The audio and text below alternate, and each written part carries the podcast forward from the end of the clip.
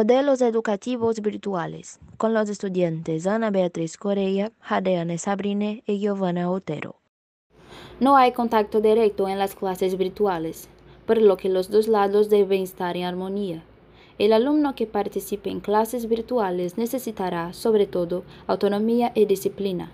Esos elementos son fundamentales para tu aprendizaje lejos del profesor. Una forma interesante de enseñar es a través del ala invertida, donde los alumnos estudian el contenido en casa y luego lo comparten con sus profesores y compañeros.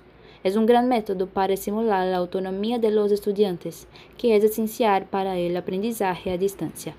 Para tener una buena metodología, los ejercicios también cambiarán. Los profesores organizarán actividades conjuntas e interacciones entre los propios alumnos para un mejor aprendizaje.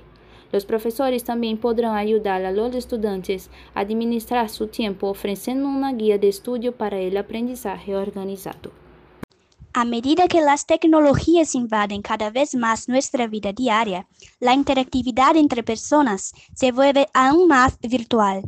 Las salas no escaparán a esta realidad y la pandemia está siendo su principal motor. Como nada es perfecto, la educación a distancia trae algunas dificultades a profesores y alumnos.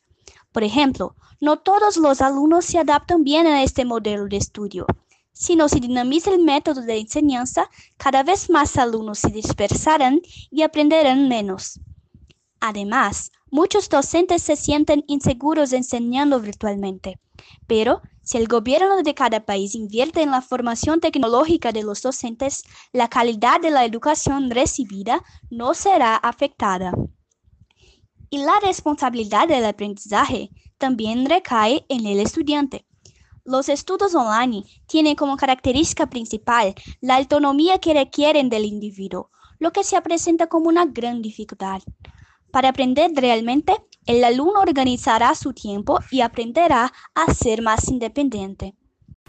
Los entornos escolares virtuales estarán presentes en la vida de miles de alumnos durante mucho tiempo, por lo que deberán mejorar varios problemas, como el mal funcionamiento de sus canales de comunicación y sitios educativos con bajo rendimiento, donde tienen fallas que pueden perjudicar estudiantes seriam os principais problemas em el uso de entorno educativo. Para resolver estes problemas, as escolas deverão criar um equipo que se encargará de monitorear estes sitios e brindar assistência aos estudantes e ao personal de las instituições que necessitem o correto funcionamento do entorno virtual.